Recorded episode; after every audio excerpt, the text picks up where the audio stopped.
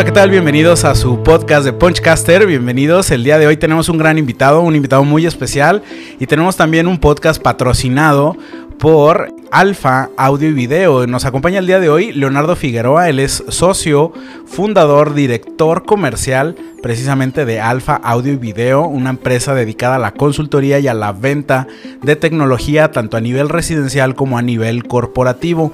El día de hoy vamos a hablar de lo que ubicamos como domótica, eh, inmótica, temas bien interesantes o popularmente también como el Internet de las cosas. Pero bueno, eh, sin más preámbulos, Leo, bienvenido, muchísimas gracias por darte la vuelta el día de hoy, entre semana, sé que estás súper ocupado, eh, qué padre que estés por acá, bienvenido.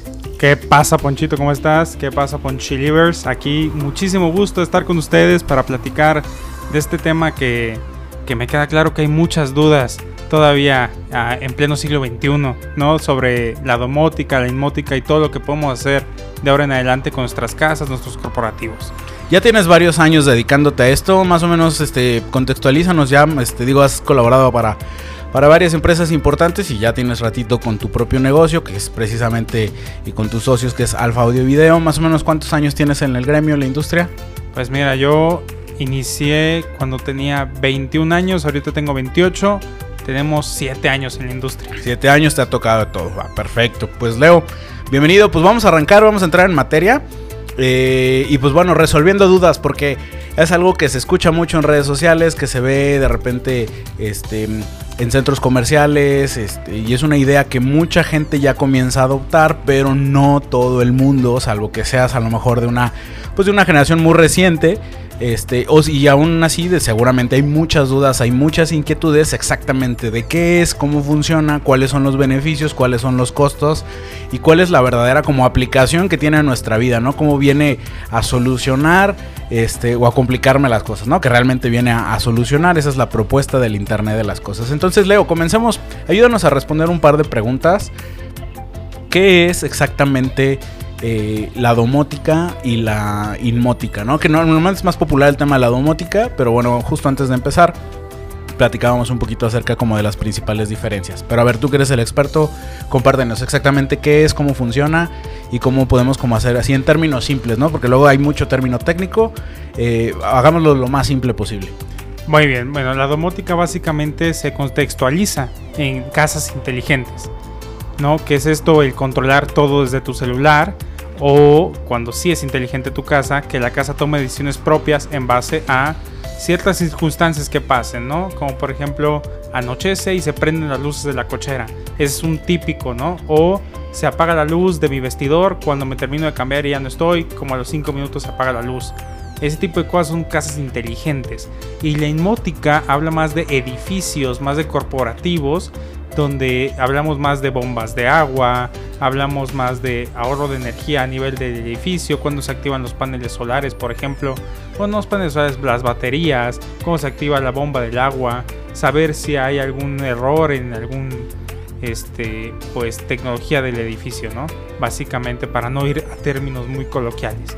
Ok, y estos en conjunto es lo que conocemos como el, el Internet de las cosas, ¿no? Nada más que, por lo que entiendo, es Domótica tiene un enfoque 100% residencial, corrígeme si me equivoco, y la inmótica tiene un enfoque 100% eh, corporativo, industrial, fábricas y demás. ¿Es correcto? Es correcto. Quizás los ingenieros que escuchen este podcast, el Internet de las cosas no es eso. No, sí es. Sí es. Nada más que el Internet de las cosas también abarca en que pues todo se comunique a través de la red, ¿no? Este bonito arte de que todo está en el Internet, todo se habla con el Internet y tu información está en todos lados, ¿no? Básicamente es eso.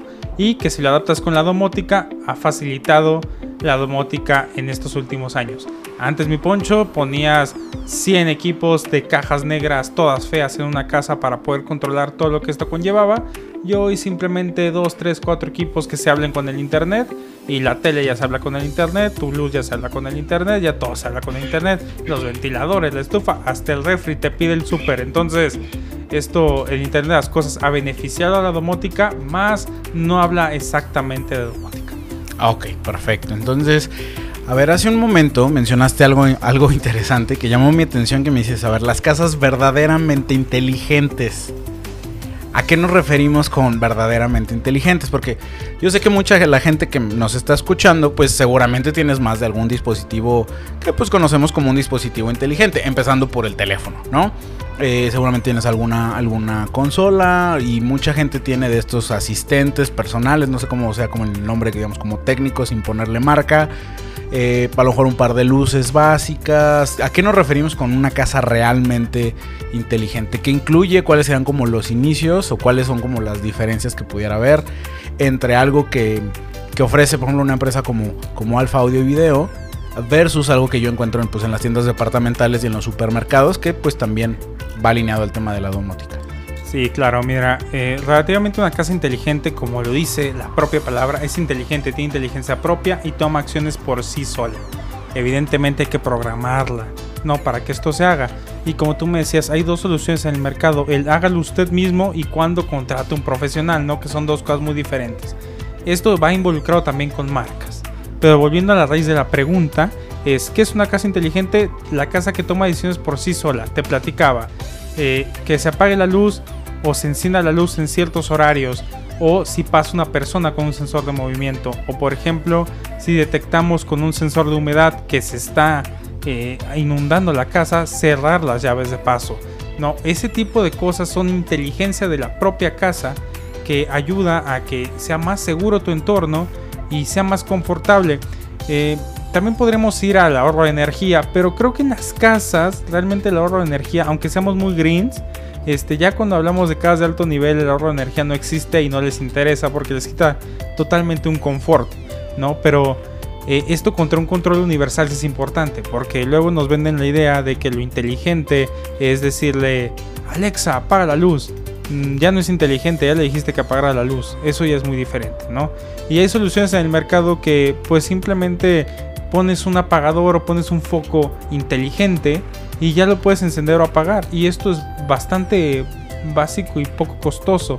O hay soluciones donde ya son casas de un nivel donde hay como 100 apagadores, estoy exagerando, pero hay 15 apagadores en la sala.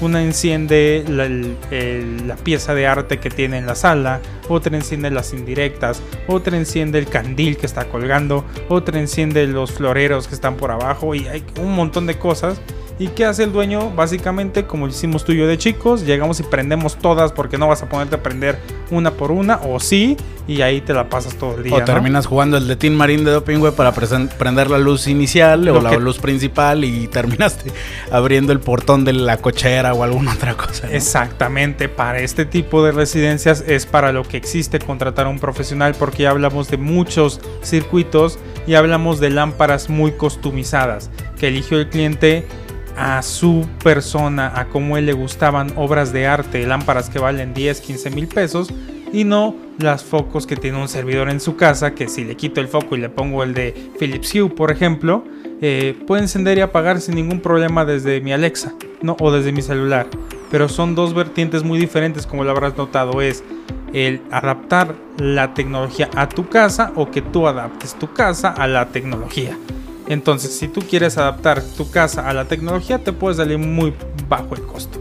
Pero si tú quieres que la tecnología se adapte a tu casa como tú la quieres vivir, los costos empiezan a crecer, ¿no? Básicamente esa es la diferencia. Pero evidentemente también los beneficios, el confort, el estilo de vida, pues va a la misma escala proporcional. Entonces, a ver, para, como para entender, este, Leo, hay dos universos importantes, digamos, como en el mundo de las casas inteligentes. Porque ahorita más adelante platicaremos del tema oficinas, fábricas, que esa es otra liga.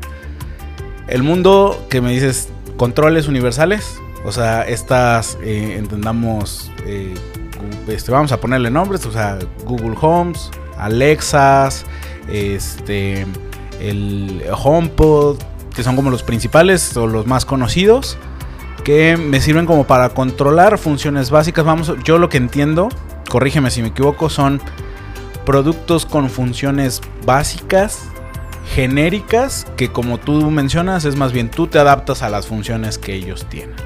Y por el otro lado, en otro nivel, mucho más personalizado, mucho más customizado básicamente, es ya existe la tecnología que se adapte exactamente a las necesidades muy puntuales que tengas, las que tengas tú, las que tengan tus hijos, las que tengan tus empleados, las que tengan tu familia, este, para que entonces esta tome decisiones propias que pues básicamente te hagan la vida más fácil, te hagan la vida más suave, este, y no tengas que estar como perdiendo el tiempo o al final te enfoques en otras cosas, ¿no? Al final es lo que viene a, a solucionarnos. Un poquito ahí como el tema, digo, para los que este, ya este, andamos arriba de los 30 años, un poquito como los supersónicos, ¿no? Donde ya está un poquito como más, más este, automatizado, digo ahorita por poner este, algún ejemplo. ¿Estoy en lo correcto? Entonces hay, hay estos dos como universos, ¿no?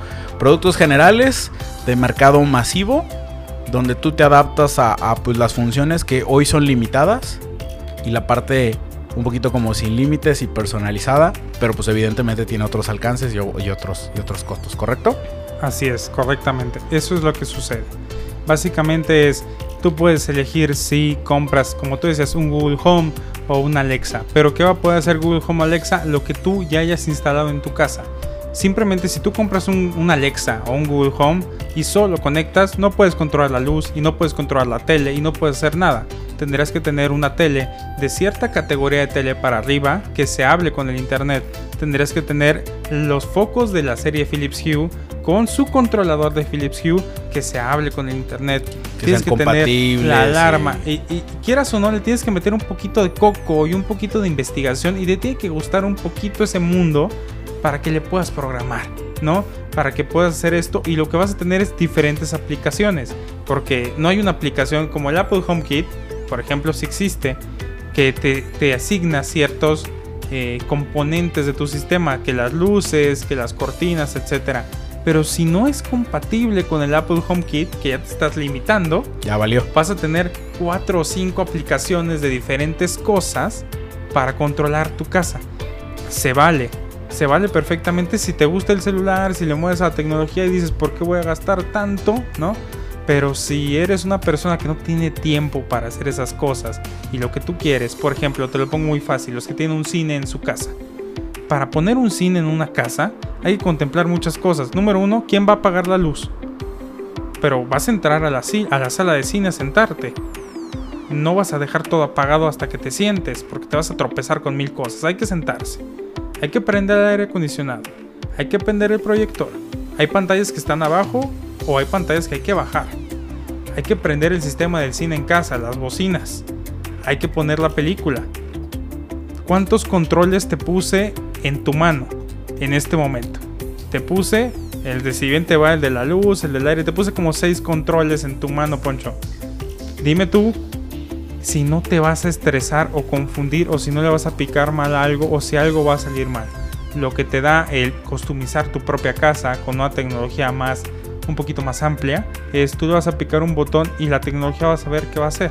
Si es un control universal, sí, adaptado a tu estilo de vida. Es así como yo te preguntaría, Poncho, ¿qué haces todos los días? Y yo a eso te empiezo a aprender tu día y digo, ok, Poncho se levanta a las 8 de la mañana y lo primero que hace es encender la cafetera. Entonces, ¡pum!, mando a encender la cafetera más o menos pasa por este camino. Las luces de ese camino se empiezan a encender. Se empieza a encender el poncho móvil que está en la cochera. Empiezas a ver la carga de tu Tesla, de cómo está la carga del Tesla, ¿no? Empiezas a ver las cámaras. Empiezas a vivir todo tu mundo desde tu celular. Entonces, inclusive podemos poner la pantalla, podemos poner este que se suban las cortinas, o sea, todo esto las noticias, que empieza el Punchcaster a sonar mientras este, estoy desayunando o estoy en la regadera. Todo personalizado. Todo personalizado. Y es algo muy diferente a lo que puede hacer con un Google Home o un Alexa, que básicamente es lo que tú sepas hacer, que esto es muy importante, es hasta donde tu conocimiento y tu autodidacta te deje ser. Que si es una persona ocupada, un millennial del siglo XXI, que o tiene tres trabajos cuando está haciendo home office, o tiene un trabajo que le demanda dormirse hasta las 9, 10 de la noche, dime si te queda tiempo para aprender de algo que no es tu chamba. Y esto con las generaciones actuales, porque al final tú puedes prepararle a lo mejor a tus padres o a tus abuelos una casa inteligente que les solucione precisamente un montón de problemas y les facilite la vida. Y no les vas a decir, oye, mira, te voy a dar una tableta, un dispositivo inteligente con 35 aplicaciones, que esta que es para el baño, que esta es para el otro, que es como parte de las limitantes que tienen los controles universales, ¿no? O sea, cuando te vas por el lado profesional, todo está integrado y optimizado a las necesidades de esa, de esa familia, de esa persona, de ese negocio. Así es, y de la otra manera, pues tienes que aprender y apagar todo por ti mismo al fin y al cabo. Lo único que te estoy evitando es la fatiga, ¿no? De buscar el control o de ir a apagar el apagador, pero no estás haciendo nada eh, por ti. Ahora, como tú bien lo decías, algo que, mucha gente piensa del mercado es que esto es para millennials, ¿no? O para TikTokers o centennials, no sé cómo se les digan a la nueva generación.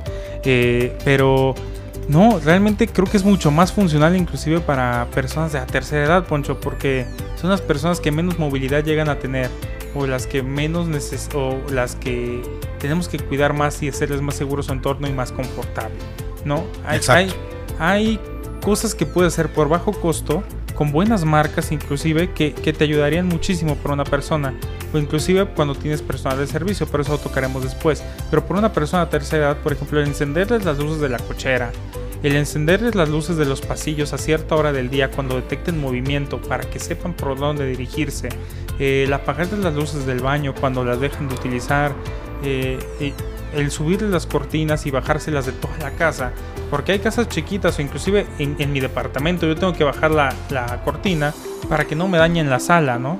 Y, cuando yo no estoy en la mañana, si se me quedó la cortina arriba, pues te va a dañar la sala, entonces tiene que bajar. Son ese, ese tipo de pequeñas cosas que, te apoyan y tiene un costo relativamente bajo a mi consideración contra lo que te podría llegar a costar algo más. Yo diría, adapta tu casa en casa inteligente de alto costo o piensa que va a ser de alto costo cuando me pidas que vas a poner un cine, cuando me pidas que vas a poner una distribución de video como en las salitas de que quieres diferentes cosas en diferentes pantallas, como tengas audio en diferentes lugares, te va a salir un poco más costoso. Pero como diría el viejo refrán mexicano, si tienes para la cuba, tienes para los hielos, ¿no? O sea, si tienes para una casa de ese nivel, tiene que llevar automatización. Aquí ya en la construcción, la automatización va mm, abajo de la cocina nada más. Oye, dices algo importante que es el tema de la construcción. ¿Qué tan relevante o qué tan importante es que desde el proyecto, y hablo desde a nivel construcción, esté considerado el tema de que va a ser una casa, un edificio, un departamento inteligente? Porque creo que es muy distinto que se construya pensando que va a ser una casa smart, por así decirlo, a que construyo la casa y después quiero convertirla en un tema de una casa inteligente. No que eso no se pueda, pero seguramente va a tener más limitantes o al final vas a terminar como haciendo a lo mejor hoyos o haciendo circuitos y demás. ¿Qué tan relevante es esta parte este, al momento de asumir como los costos de construcción? al final creo que esa es la tendencia, ¿no? De por lo menos de los nuevos proyectos inmobiliarios. De hecho, sí, debe de ser la tendencia. Inclusive para edificios hay una certificación que se llama certificación LEED que te da puntos para ahorro de energía y ese tipo de cosas y ya está automatizado. Pero en residencial puntualmente es importante mencionar que de todas las casas que se hacen, de cierto estándar para arriba, no vamos a pedir que el interés social lo tenga, pero de cierto sentido, cuando tú estás construyendo tu casa, debes de dejar las preparaciones necesarias. ¿Por qué, Poncho? Porque ya ahorita cuando te digo preparaciones necesarias, como bien decíamos del Internet de las Cosas, es solo dejar nodos de red por toda la casa, por favor. No pensar que las cosas se van a conectar alámbricamente al Internet. Tenemos esta mala creencia que el Wi-Fi lo resuelve todo, ¿no? Y el Wi-Fi sigue siendo algo inestable y lo alámbrico siempre será lo mejor, ¿no? Entonces, ¿qué te digo en resumen? Es muy importante siempre que vas a construir tu casa, decirle a tu arquitecto que tienes, quieres hacer un proyecto de una casa inteligente, si lo quieres mencionar así, o pedirle sistemas especiales, que ya conlleva seguridad, audio, video, automatización, voz y datos, todo lo que se necesita en sentido de tecnología para tu casa, que se te haga un proyecto y que se te dejen las tuberías. Yo se os voy a decir a la gente, el tubo más caro es el que no se pone. ¿Por qué? Porque una tubería, ¿cuánto te puede costar? Son metros de tubo pero no poner una tubería te cuesta albañiles en tu casa cuando ya está construida, te cuesta que te abran o habitada. Este, te cuesta que te abran cosas, te cuesta que te metan cables, que te hagan todo sucio, que se ve el parche, porque los que les digan que vamos a abrir tu pared y no se va a notar, les están mintiendo totalmente, ni el mejor arquitecto puede hacer que no se note que se te abrieron la pared, o sea, ese tipo de cosas son importantes. Nosotros le decimos la cartita Santa Claus hasta qué punto quisieras tu casa eh, vivirla. O sea, dónde quisieras audio, donde quisieras alarma, donde quisieras cámaras, donde quisieras todo lo que conlleva una casa inteligente y nosotros dejamos las salidas. Dejamos las salidas listas, los cables no están puestos siempre, pero el tubo sí. Entonces en el momento que tú te decidas, es cuestión de meter un cable por el tubo que ya está y conectar los equipos. Es así de sencillo, no tiene por qué ser tan complicado. Y siempre, que parece ser que todavía varios arquitectos se niegan, eh, hay que dejar un espacio para un rack, un rack de sistemas. Un rack donde esté todo centralizado y que de preferencia esté en un lugar donde no se tenga que meter la gente a la casa, ¿no? Para que pues no te invadan tu privacidad cuando te vayan a revisar el internet, cuando te vayan a revisar todo, pues no tengan que meterse a tu casa y simplemente estén en la cochera. Es algo sencillo. Entonces, así como, como al momento de construir, eh, planeas eh, tu circuito eléctrico, tu drenaje, eh, y todo, pues básicamente también tienes que tener planeado. Lo ideal, pues digo, no es que al final de que, ah, pues ya mi casa no se construye así, ya no lo puedo hacer, al final lo puedes modificar. Pero si tú vas a construir, pues lo ideal es que esté planeada desde el inicio a que conserve esta parte, ¿no? Y te va a hacer, o sea, te va a abaratar el tema del costo este, de instalación y evidentemente a optimizar toda la comunicación y todo lo que decidas meterle, por así decirlo, al, tema de la, casa. Ahora, hablando de costos eh, y comparativas, ¿cuánto... Eh, seguramente mucha gente, yo sé que cada cliente es distinto, que cada necesidad es distinta, que podemos ir que el, ahora sí que el límite es el presupuesto del cliente, ¿no? Porque al final es, pues podemos ponerle, este, si quieres un aeropuerto automatizado, si quieres a tu casa, ¿no? Si tienes los metros cuadrados y el presupuesto para hacerlo. ¿Cuánto cuesta promedio una, este, una casa inteligente? Hacerla inteligente, vamos a llamarle como en temas, pues no sé si básicos o, tanto de seguridad como de operación, que no sé hasta dónde alcance, hasta dónde sea como lo básico. Sí, mira, lo, como tú dices, importa muchos metros cuadrados, la zona, el cliente, su, su forma de ver la vida, ¿no? Porque también ahí involucramos audio y video sin quitar audio y quitando audio y video y la seguridad y todo, hacer una casa inteligente, mm, digamos que de una residencia de alto nivel en Guadalajara, vamos basándonos en ese tema para que todo lo demás sea para abajo. Claro. Como un estando, un punto de referencia. En punto de referencia estamos hablando de una casa en Las Lomas en Ciudad de México, una casa en Puerta de Hierro en Guadalajara. Andamos hablando de unos 40 mil dólares, 40, 50 mil dólares en lo normal, en un estándar tranquilo. Estamos hablando del millón de pesos.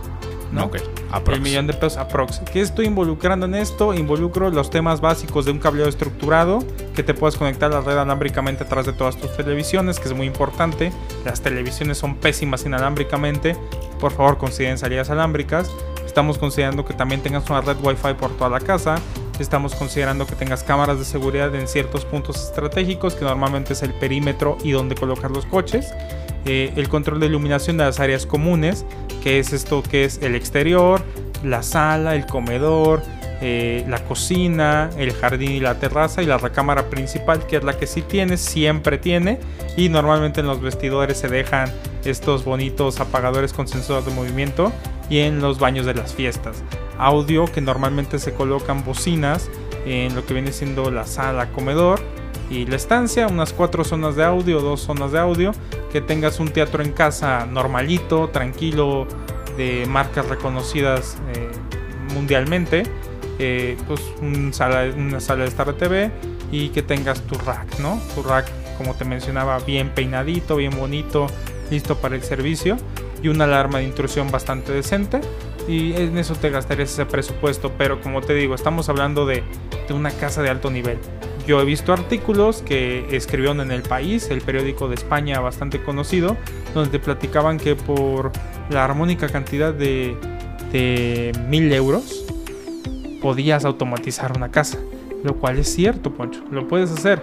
Lo que decimos es las limitantes que vas a tener, ¿no? Si lo que tú quieres es invitar a tu chica y decirle, Alexa, modo de noche y que se prenda una luz LED fluorescente y que pongan música reggaetón y que prenda tu proyector, señores, claro que sí, sin ningún problema lo pueden hacer, ¿no? Yo por eso quise dar estas vertientes de lo mínimo y lo máximo, ¿no? Ok. Yo he automatizado casas o he hecho casas inteligentes de 5 mil, 10 mil pesos. No, pues estamos hablando de una casa de nivel medio en Guadalajara donde solo se controlan las luces del exterior, se controlan los baños, una zonita de audio y y listo. Aquí la, gran ventaja es que tú puedes personalizarlo justamente a tu estilo de vida, a tus necesidades, al confort que quieras. Eh, que, si dijeras, ok, que naturalmente yo creo que la gran mayoría suele personalizar o el tema de su lugar de entretenimiento, si es que lo hay, y pues la habitación principal, ¿no? Y ya a lo mejor después vendrán como otros temas, como cocina, estudio, eh, temas de, seguridad, entre otros. Ok, a ver, entonces dejamos un poquito de lado el tema residencial y me gustaría abordar el tema a nivel corporativo, porque es una liga bien distinta, ¿no? Eh, desde, desde puede ir desde temas de metros cuadrados, las necesidades son totalmente distintas. O sea, al final a lo mejor un corporativo, una empresa o una, este, una nave industrial que requiere automatizar ciertos procesos o hacer inteligente realmente este, su edificio, a lo mejor pues es como la última de las prioridades el hecho de que pues, la cafetera se prenda sola, ¿no? Pero hay otras necesidades mucho más importantes, a lo mejor enfocadas a temas de, pues no sé, hablo un poquito como a, ciegas, como a lo mejor temas de seguridad, temas de monitoreo. A ver, platícanos un poquito, Leo, del contexto de cómo funciona al nivel inteligente, a nivel oficinas, a nivel industria. ¿Qué es como lo más común? ¿Cuál es como lo estándar? ¿Qué es lo que estamos usando hoy? ¿Y para dónde va la tendencia?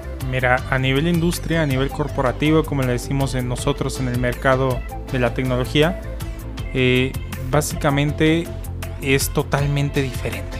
¿Por qué? Porque en residencial estamos hablando de confort y de estilo de vida. Y en corporativo hablamos de dinero. Dinero, dinero y lo que rige. Ahorrar. vender más, ahorrar dinero, hacer más con menos, básicamente. Optimizar recursos en cualquiera de sus presentaciones. Así es. Entonces, desde el simple hecho de la iluminación, por ejemplo, te voy a poner un ejemplo muy básico. En una casa, controlarles la iluminación y ahorrarles la energía, les estás quitando confort. No le vas a decir al cliente a qué horas puede prender la luz o a qué atenuación va a tener la luz según la luz del sol. El cliente quiere poner su luz a todo lo que da. Hay gente que quiere tener 50 lámparas prendidas porque le gusta la luz y es su casa y él lo puede vivir así, no hay ningún problema. Pero en un corporativo, el control lo debe tener quien lo paga, no los usuarios. Y perdónenme amigos godines, pero es que hay gente que prende el aire acondicionado a las 8 de la mañana cuando todavía no hace calor. Y entonces con la automatización tú puedes poner ciertos criterios. Por ejemplo, eh, hay normas de cuántos luxes debe de haber en un área de trabajo para trabajar de manera adecuada y es, hay normatividad de la Secretaría del Trabajo para esto. Entonces tú puedes decirle al programa, sabes que cuando me refiero a luxes, eh, querido auditorio, es el nivel de brillo de luz que debe haber en un lugar. Es decir, cuánta luz tiene que haber, ¿no? Entonces... Ok, justo eso te iba a preguntar, ¿qué es un lux? Sí, o sea, perdón. ok. Eh, entonces, cuando tú dices, tiene que haber tanto brillo y tanta luz en esta zona, ningún usuario va a poder llegar y prender la luz por motivo de que se le antojó prender la luz. Va, primero el programa va a decir, deja primero subo las cortinas para ver si tengo luz natural. Ok, ya con esta luz natural no lo conseguí, voy a atenuar un poco los focos. Hay dos tipos de focos en esta vida, los que se prenden y se apagan nada más, que son los chicharroneros ya, ya viejos, y los atenuables, que es la nueva tecnología, que tú puedes decidir eh, a qué atenuación tiene el foco, es decir, a qué brillo de 0 a 100, ¿no? Eh, en una empresa, por ejemplo, Poncho, tú puedes ahorrar con pura automatización de luces atenuables el 20% de su recibo. ¿Por qué? Tú, a tu ojo humano, no puedes detectar la rampa de atenuación de un foco del 80 al 100%. ¿Qué es esto? Ustedes no podrían detectar, ni saber, ni tendrían idea de si un foco está al 100% de su capacidad o al 80%. Ese 20% que hay ahí, tu ojo ni lo detecta, no lo entiende, no sabe que existe. De ahí para abajo, ya es ahorro. Entonces, ese 20% ya está ahorrado garantizado con meter automatización, ¿no? Y luego si tú le quitas el poder a los godinazos de hacer lo que quieren con tu luz, con tu aire acondicionado y con tus cortinas. Ponlo a 17 grados para que esté eh, Ponlo para los pingüinos. 17 grados con las ventanas abiertas y con las cortinas abiertas. O sea, tranquilo viejo. Primero cierra las cortinas, después cierra las ventanas para que no se fugue el aire acondicionado. Las puertas. Cierra las puertas y luego prendemos el aire. Y entonces todo esto el edificio lo puede pensar por sí solo, diciéndole, por ejemplo, hay programas donde tú puedes decir, yo tengo tanto presupuesto para aire acondicionado o para luz en el año. Y se hace una medición continua de cuánto estás gastando en tu recurso y te administra la luz de tal manera según lo que va aprendiendo de cómo vive tu gente el edificio, ¿no? O cuando hablamos de salas de juntas, por ejemplo, ¿quién no ha ido a una sala de juntas a presentar su proyecto a su jefe o a quien sea o el proveedor y ese día todo te sale mal, ¿no? Conectas el HDMI, no se ve en la tele. Prendes la tele, no está en el input. ¿Quieres cambiar la entrada de la tele? No encuentras el control. ¿Quieres prender el aire acondicionado? No hay control. O el audio también. ¿Quieres? Ah, no funciona el audio, no se escucha. Eh, no puedes hacer nada, ¿no? Entonces lo que nosotros le decimos es, a veces lo barato sale caro, ¿no? A veces el querer abaratar las cosas, comprarte tu telecita de ciertas marcas, este, comprar el HDMI largo nada más y que se conecten y no querer hacer algo más profesional en tu sala de juntas te puede salir más costoso. Porque sí habrás abaratado en cierto momento el proyecto, pero después todo el tiempo que va a desperdiciar tu personal en tratar de hacer jalar una sala de juntas, se va a ir por las nubes. ¿Qué es lo que nosotros proponemos? Que con un solo botón empieces tu junta y se acabó. O sea, un solo botón que te baje la cortina, que te apague la luz, que te prenda el proyector y que ponga la tele en la entrada que debe de estar siempre la tele. Y punto. Se acabó. Empiezas a presentar, apagar. Simplemente le picas un botón que se apague y que se apague todo. Porque también, siempre amigos godines, nos vamos de la sala de juntas, dejamos la luz prendida, dejamos el proyector prendido, hasta la cafetera dejamos prendida, dejamos todo tirado y nos fuimos, ¿no? Entonces, y es un gasto al final para el negocio, claro. Claro, y es un y es un tipo de productividad porque el siguiente que llegue tiene que limpiar, tiene que prender la luz, o sea, tienes que volver a hacer todo otra vez. Y es esto que no debe suceder. Entonces, si tú pones un sensor de movimiento que te apague la luz, que te apague el proyector, que te apague la tele, que te apague lo que sea, cuando ya dejes de censar a la gente lo puedes hacer o un sistema de reservación de salas para que solo encienda los equipos al standby cuando la gente va a reservar, cuando la gente tiene reservada la sala. Ese tipo de cosas hacen que la gente sea más productiva y que el cliente deje de perder dinero porque los usuarios se están gastando el dinero que no es de ellos y aparte de que les pagas la nómina, todavía se dan el lujo de gastar el aire acondicionado, de gastar la luz, de gastar miles de cosas. Y eso todavía sí está, ¿no? ¿Cuántas veces hemos visto que entre, justo lo que mencionabas, ¿no? Entras a una sala de juntas o entras a, un, a, algún ala de cualquier oficina, no hay nadie, todo encendido. Que al final se ve eso, toda su factura, no es gratis. Entonces ahí es, ese es el verdadero beneficio para los negocios, ¿no? A lo mejor de momento puede representar pues sí una inversión, pero al final es una inversión a, a largo plazo que va a terminar por ser 100% rentable. Y si a esto lo combinas con ecotecnologías como temas de paneles solares, etcétera, este, procesadoras de, de tratamiento de aguas para temas de este, sanitarios y demás, pues bueno, a largo plazo termina por salirte súper rentable, ¿correcto? Correcto, de hecho te iba a tocar el tema de los paneles solares, Poncho, porque mucha gente te, menciona los paneles como la solución a la vida y economía del mundo, ¿no? Eh, claro que los paneles son buenos, pero primero hay que automatizar antes de poner un panel. ¿Por qué? Porque primero hay que hacer uso razonable y buen uso de la energía antes de tratar de hacer energía. Una cosa es gestionar la energía y otra cosa es crear energía. Son cosas muy diferentes y hay que saberlas hacer primero. Primero gestionas, haces un buen consumo de energía, haces que las cosas se consuman lo menor posible y después crear la energía para hacer eso. Si no, el costo-beneficio de crear la energía no tiene sentido. Si creas energía a base de un mal uso de la energía, estás poniendo paneles solares de más de lo que realmente debiste haber puesto. Y eso hace que el retorno de la inversión tarde muchísimo más tiempo.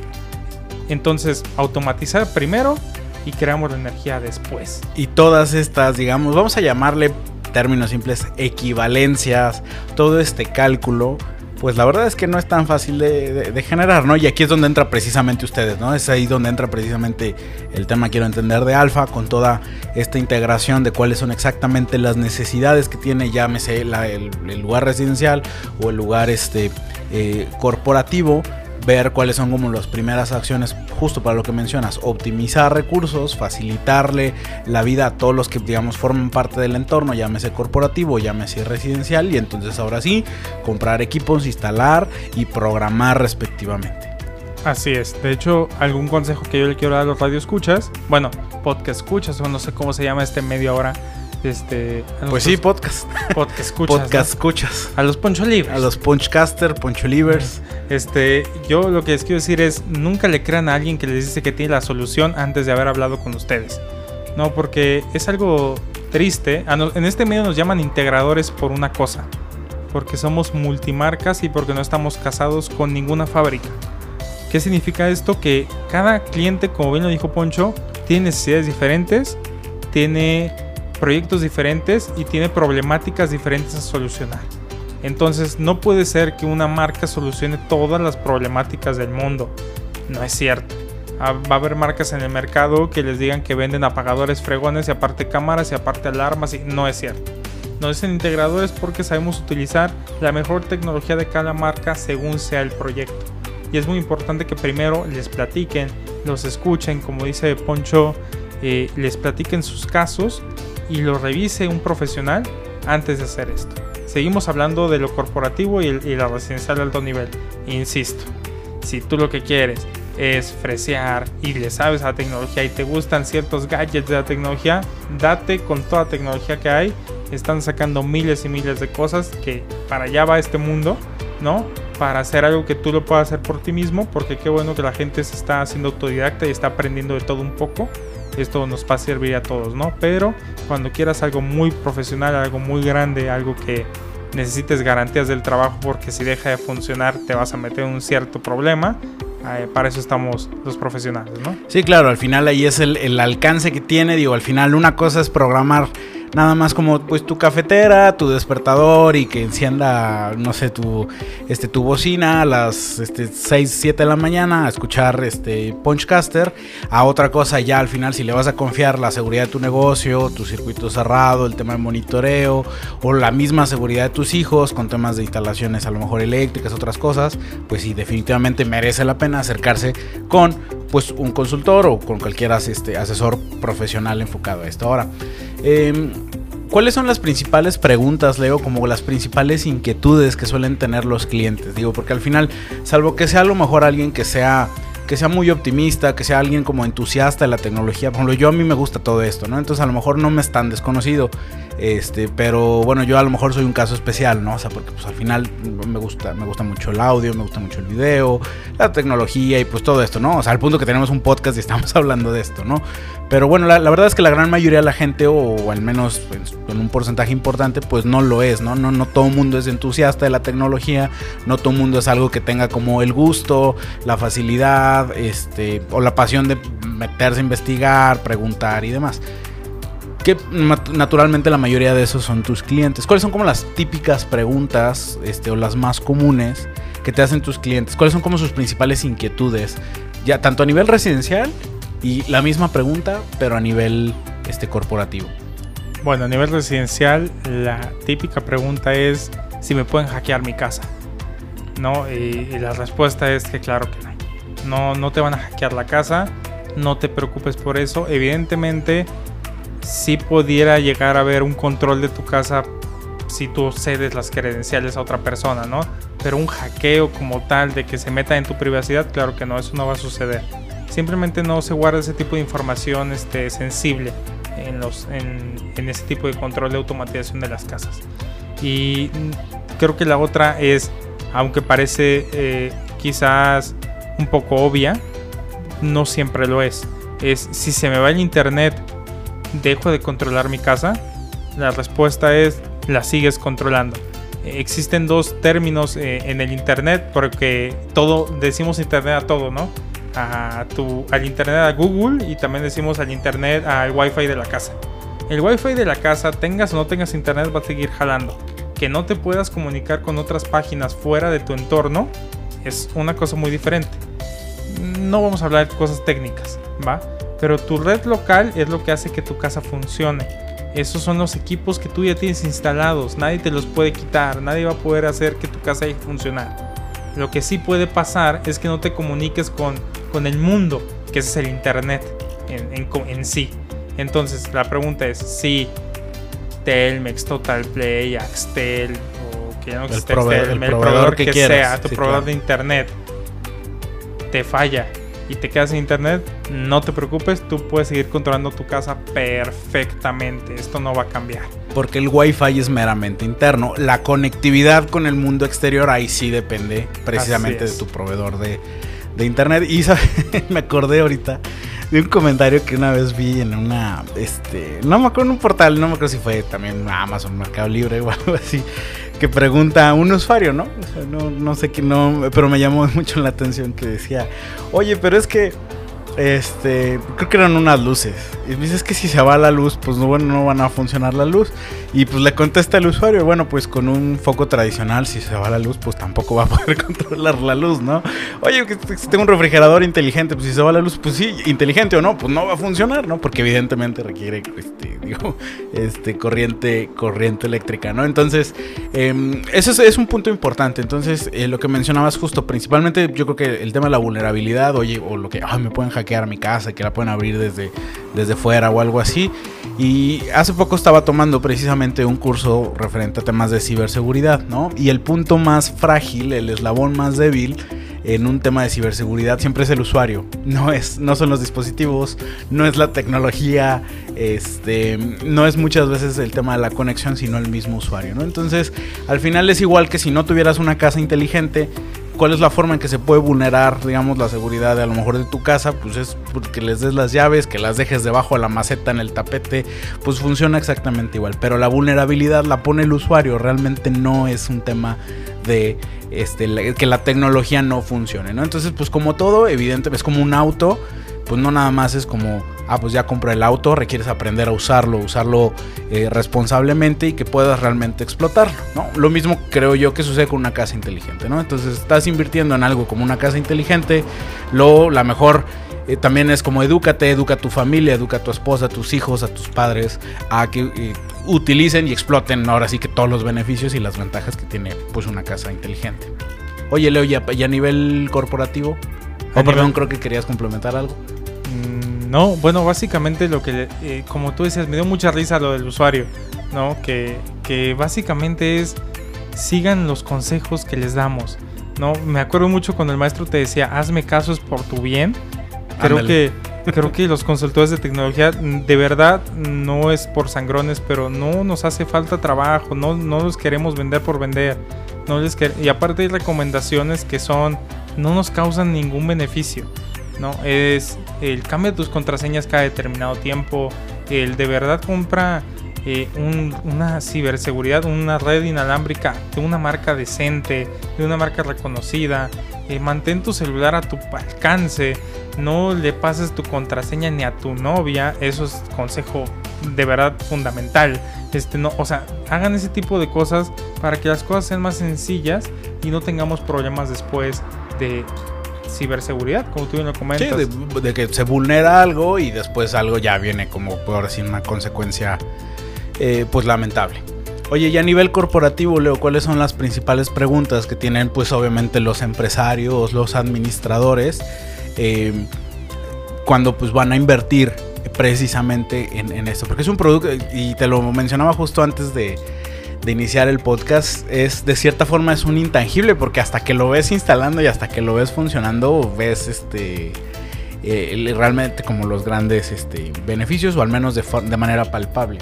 ¿Cuáles son las principales inquietudes a nivel corporativo o, industrial con el tema de este, la inmótica que sería en este caso? Bueno, la principal inquietud que tienen es cuánto dinero se van a ahorrar desde el inicio, quién sabe. No, quieren saber cuánto dinero les va, les va a ahorrar este tema, cuánto van a gastar, cuánto va a retornar la inversión. Lamentablemente no tenemos este dato, ¿no? porque todo depende de cómo vamos a empezar a educar a tu, a tu gente para que baje el consumo. Eh, sí es importante también decir que otra de las dudas que tiene es también la seguridad. Y volvemos a lo mismo, bien dices Poncho, es el usuario el que le quita la seguridad. Voy a platicar un caso muy común que me pasó. Nosotros también damos servicios de seguridad de cámaras de seguridad no, no solo casas inteligentes. Y una vez fuimos a una empresa y me decían, me hackearon mis cámaras de seguridad. Y dije, ¿cómo puede ser que te hackearon las cámaras de seguridad? Vamos a ver qué pasó. Entonces las cámaras estaban totalmente en negro y en el nombre de la cámara decía hackeada, hackeada, hackeada, hackeada. Dije, no, pues a ver qué pasó. Metemos la contraseña. Eh, no, no, no, no abría, evidentemente. Hicimos por ahí, eran unas, unas cámaras de una marca que no la voy a quemar por, por respeto, por profesionalismo, pero evidentemente hay que tener cuidado con qué compramos. Y si ustedes se ponen a Google, que es muy importante que en este nuevo mundo, así como, como comparan precios, también busquen foros y se enteren de las marcas, qué tan vulnerables son o qué no. Si no quieren querer a su, a su vendedor de, de cabecera, eh, pues de verdad busquen, ¿no? Sí, pregúntale a otros usuarios, oye, ¿cómo te fue con tal producto? Y listo. Y esta cámara resulta que había una aplicación en el celular que tú podías ingresar eh, el código de número de serie del, del grabador y te daba la contraseña eh, como la llave maestra de la grabadora y tú entrabas a las cámaras de seguridad y lo que hicieron estos pillos es poner todo contraste, brillo, color y todo en ceros y el usuario creyó que le habían hackeado las cámaras en realidad cuando no es un hackeo. En sí lo único que hicieron fue una mala broma, ¿no? Y un vago ahí de ocioso, pues. Un, un, ocioso que nada más quiso quitarle el color a las cámaras y ya. Y el usuario tuvo que gastar una cantidad por una consultoría cuando lo más sencillo es compra cosas que no sean tan fáciles de hackear o de vulnerar. No voy a decir hackear porque esto no fue un hackeo. Hay que tenerle un poquito de respeto a los hackers, ¿no? Los hackers son anónimos, señores. Ese tipo de personas no les interesa hackear cuatro cámaras de seguridad de una casa o de un complejo de gasolineras, ese tipo de cosas. La verdad les tiene muy sin pendiente. Eh, realmente son gente ociosa, enojada con la vida, que quiere Quizás ser hasta un muchacho, ¿no? Simplemente a lo mejor programador o así que en sus experimentos. Quiere fregar. Y, ¿no? y nomás pasar un, un, un, mal rato. Así es, sí. El ejemplo y perfecto de lo barato sale caro. Lo barato sale caro. Y si ustedes. Y ya como empresas no hay opción. O tienes a alguien de TI o contratas un profesional para que te cuide tu seguridad. ¿No? Y, con tu seguridad, las cámaras es lo menos importante. Hay datos más importantes en un servidor de una empresa. Y para eso sí es importante tener una persona que te garantice eso. Pero ese será un tema para otro programa. Y, y lo, de, lo de las empresas, pues sí. Lo único que te preguntan es cómo funciona, qué tan fácil es de utilizar para la gente. Y la respuesta es muy sencilla. Todo está hecho a la medida. Todo es como ustedes lo quieran hacer. Todo funciona al alcance que ustedes quieran que se realice. Evidentemente todo cuesta, pero se puede hacer tal como ustedes quieran y el costo es el que quieran realizar y todo, tanto en casas como en corporativo, quiero decir que es completamente escalable. Es decir, no tienes que comprar el paquete hiper premium super wow y hacer todo desde el inicio. Si haces unas buenas preparaciones desde la construcción, como bien decía Poncho desde el inicio, no hay problema. Tú lo, puedes lo vas creciendo, le vas creciendo. dando el upgrade una vez al año, cada que quieras o puedas. Poco a poco, creciendo las cosas y hasta que llegues al resultado final, la famosa carta Santa Claus que les dije, la puede ser en 5 años, 10 años, no pasa nada, nadie te está apresurando mientras haya buenas preparaciones. Es lo único que yo podría decir de las empresas. Y evidentemente a los de TI, pues decirles que no pasa nada si no sabes ciertas cosas, ¿no? Este, te puedes asesorar y con mucho gusto se te tiene que dar el servicio.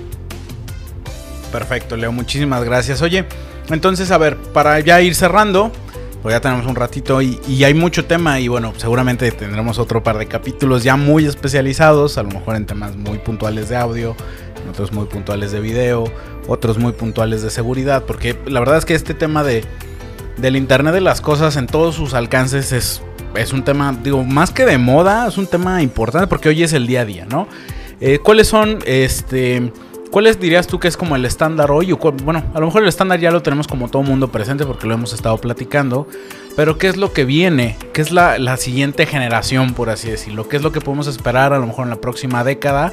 Este, del alcance que tenga que tenga el internet de las cosas, cosas que hoy todavía a lo mejor una o dos, una de dos, o son muy costosas, perdón, o a lo mejor todavía es una tecnología que está en desarrollo. Tú que estás como bien metido en esta, en esta industria, ¿qué es lo que, ¿cuál es el futuro al corto plazo del Internet de las Cosas? Llámese domótica o inmótica. Para todo es que todo va a ser a través del Internet, como bien dices. Pero todo me refiero hasta del mismo cable. Ahorita actualmente el, ese cable que todos le dicen el cable del Internet, que se llama UTP, categoría 6 normalmente, ese par trenzado de cables, va a hacer que todo funcione y todo va a venir desde un switch de internet. Actualmente todo se alimenta desde la corriente eléctrica y ya próximamente se va a alimentar desde un switch de internet. Esto es el PoE, es Power over Ethernet, que significa poder sobre el internet, básicamente, y es que todo va a viajar a través de ese cable y va a encender focos, va a encender televisiones, va a encender salas de juntas, va a encender cortinas, va a encender lo que tú quieras, Poncho, a través de un cable que va a estar conectado a la red. ¿Qué significa que un cable esté conectado a la red? Información. Mucha información sobre cómo se utilizan las cosas y esto evidentemente antes de que empiecen los conspiracionistas a decir que nos van a nos, van, a, controlar la vida, ¿no? Este básicamente es para un correcto uso de las cosas y más información de cómo utiliza el usuario el producto y mejorar los productos. Si lo quieren pensar con conspiraciones, piénsenlo, pero realmente yo sigo creyendo que es para esto.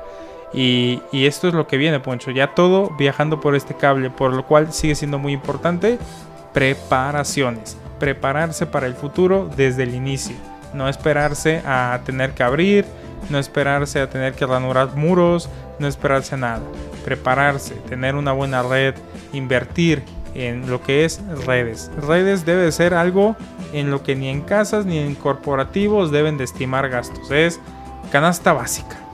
Ok, perfecto. Muchísimas gracias, Leo.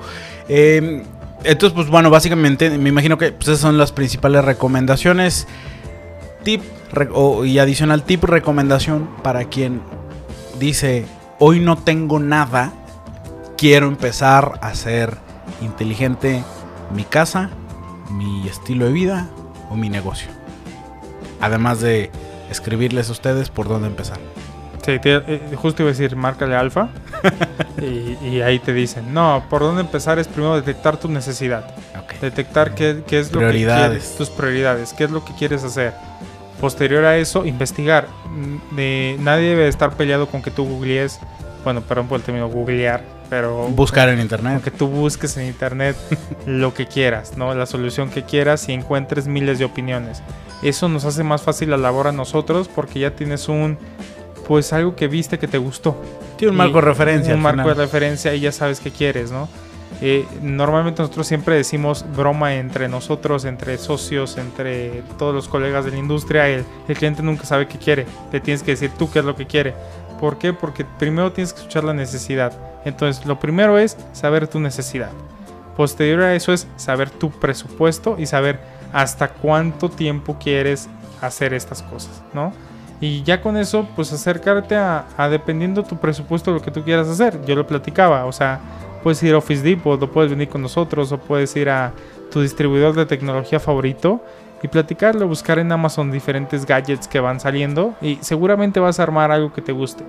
Y, y como todo, como en el audio, ¿no? Poco a poco te irá creciendo la inquietud y si te gustó, irás buscando lo mejor. Te vas a ir educando, te vas a ir haciendo más um, quisquilloso, más este como te gusta o a lo mejor ya toma, ya probaste como lo, básico, vas a querer irlo justo personalizando, lo vas a ir queriendo llevar al siguiente, al siguiente nivel. Pasa con los autos, pasa con el, con cualquier hobby prácticamente, ¿no? Entonces es eh, siempre funciona en todo, ¿no? O sea, si tienes un hobby de cocinar, pues empiezas por lo básico, pero después le empieza, te empieza a agarrar el gusto y, el sentido y entonces empiezas a lo mejor a invertir en mejores utensilios, en mejores este, herramientas, este, capacitación y demás, pasa exactamente igual, igual acá, ¿no? Leo, pues muchísimas gracias. ¿Cómo podemos contactarte a ti? ¿Cómo podemos este, eh, asesorarnos directamente, ya sea contigo, con alguien de tu equipo? ¿Cómo damos contigo? ¿Redes sociales, teléfono? ¿Cómo damos contigo? Muy bien, bueno, a mí me pueden contactar y a todo mi equipo en www.alfa-medio a a de audio, b de video.com y en redes sociales como Alfa AB también, diagonal alfa B o arroba alfa B, como lo quieran buscar, en Twitter, en Instagram y en Facebook, así estamos nosotros. Estamos para servirles, para apoyarlos, no hay dudas que nos vayan a ser contestadas por nosotros y para aquellos que digan no te quiero pasar mi proyecto porque se me hace que es chico, primero hablen con nosotros. De todos modos, si nosotros consideramos que no es para nosotros, les daremos opciones totalmente retail que ustedes pueden contemplar y les daremos todo el apoyo y toda la consultoría que necesiten para desarrollarlo. Al fin y al cabo somos geeks y al fin y al cabo amamos lo que hacemos, que es nuestro hashtag de la empresa y les vamos a ayudar en lo que sea. Se vale preguntar y se vale pues obviamente es natural tener inquietudes y dudas y bueno, y qué mejor que sean que sean este, respondidas pues por un equipo de profesionales, ¿no? Y a lo mejor no, no simplemente por un usuario de internet, aunque también pues es muy válido, pero pues qué mejor que alguien que pues conoce prácticamente desde lo más básico hasta lo más, lo más profesional. Leo, pues muchísimas gracias por acompañarnos el día de hoy. Espero pronto eh, hagamos otra serie de podcasts especializados justo en cada uno de los rubros que hemos estado platicando, temas de video, seguridad, este audio, entre otras cosas. Y pues bueno, a todos los que nos escuchan, eh, muchísimas gracias por acompañarnos, por quedarte hasta el final. Te invitamos a seguirnos en todas nuestras redes sociales. Puedes encontrarme en Facebook como Punchcaster, en Twitter y en Instagram como Alfonso Gómez 88. Y pues bueno, el micrófono está abierto para aquel que quiera, pues simplemente quiera compartir algo con el mundo. Pues bueno, este espacio es abierto para todos ustedes. Yo encantado de recibirlos. Y muchísimas gracias por, por acompañarnos. Y pues nos vemos, bueno, más bien nos escuchamos en el siguiente capítulo de Punchcaster. Va que va, un beso a todos y nos vemos. Muchas gracias. Estamos en contacto.